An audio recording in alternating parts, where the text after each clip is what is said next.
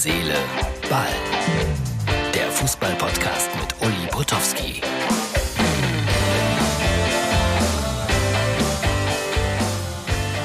Liebe Herz, Seele, Ball, Freunde, was war das wieder für ein Sonntag?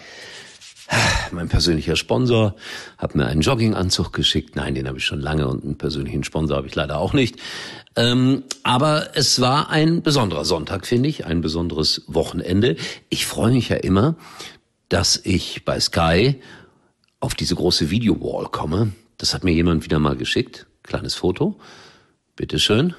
So sieht das aus, wenn man da hinten groß drauf ist. Und Leo und Didi schauen ganz gespannt. Was erzählt er da wieder, der Uli? Ja, was erzählt er? Erstens habe ich schon gesagt, das ist die Ausgabe für Montag, ich glaube ja. Jetzt habe ich es doppelt gesagt. Und zweitens, es war ein Wochenende der besonderen Ereignisse, zu denen ich auch Stellung beziehen möchte. Äh, Gerade noch in Frankfurt Protestaktionen, Leute binden sich am Pfosten fest. Ja, sie sind gegen fossile Brennstoffe. Ich kann das alles verstehen, dass man da seine Meinung sagen will. Ob das die richtige Methode ist, keine Ahnung, aber Aufmerksamkeit haben sie auf jeden Fall erzielt. Und Freiburg hat 2 zu 1 in Frankfurt gewonnen. Großen Respekt vor den Freiburgern an dieser Stelle noch einmal. Auch vor Bochum 0-0 immerhin zu Hause gegen Leverkusen. Aber äh, viel mehr möchte ich dazu nicht sagen. Diaby hat noch einen Elfmeter verschossen und das dritte Spiel des Tages mit Leipziger Beteiligung ist noch nicht beendet. So, aber jetzt zu all dem, was da sonst noch war. Wie gesagt, Protestaktion in Frankfurt, in Hamburg, äh, nicht in Hamburg, in Kiel, wo der HSV 1-0 verloren hat, minutenlang das Spiel unterbrochen, weil HSV-Fans schon in den ersten Minuten meinten, mit Pyrotechnik auf sich aufmerksam machen zu müssen. Ja, ihr wart lange nicht im Stadion, ihr habt eure ganze schöne Pyrotechnik angesammelt und jetzt muss die raus. Puh, ähm, ich habe da ein ganz komisches Gefühl bei und bin ihr wisst es, komplett gegen Pyrotechnik. Und ich bin auch gegen solche Situationen, wie ich sie in Berlin gesehen habe. Das sieht alles schön aus, aber ich habe es mal erlebt als ganz junger Mensch, dass äh, damals noch mit äh, Wunderkerzen geworfen wurde und jemand von einer abbrennenden Wunderkerze getroffen wurde und sich schwer verbrannt hat. Ich glaube, das, was da hochgehalten wird, ist sehr viel heißer und sehr viel gefährlicher noch. Ein Wunder, dass da nicht mehr passiert.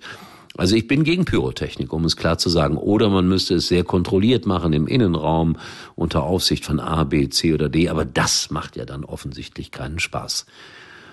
Und dann habe ich natürlich den Doppelpass heute geguckt und die Diskussion aufmerksam verfolgt über das, was in Berlin passiert ist bei Hertha BSC. Da mussten ja Spieler ihr Trikot ausziehen, weil sie nicht würdig seien, für Hertha BSC zu spielen. Liebe Ultras oder wie immer ihr euch da nennt, die da diese Protestaktion angeführt haben. Was soll das? Die haben alles versucht. Vielleicht sind sie nicht gut genug. Das kann sein. Aber sie sind von anderen dahingestellt worden. Und die Jungs haben meines Erachtens nach zumindest alles versucht. Union Berlin ist im Moment nun mal die eindeutig bessere Mannschaft in Berlin. Insofern finde ich das affig, Angst zu verbreiten, Rituale abzuhalten vor Millionen von Zuschauern. Ihr selbst kommt euch dabei wahrscheinlich sehr toll vor, aber im Großen und Ganzen finde ich es äh, absolut indiskutabel. Was heißt im Großen und Ganzen? Ich finde es indiskutabel. Entschuldigung, in der Runde saß dann heute Morgen im Doppelpass eine junge Frau, die dann sehr viel Verständnis für die Fans hatte, so nach dem Motto, aber die unterstützen doch ihre Mannschaft und sind die ganze Woche über frustriert und so weiter und so weiter. Ja, da mag ja was dran sein. Aber ist das das richtige Mittel? Hat die Mannschaft dann nicht sogar Angst und gerade diese jungen Spieler?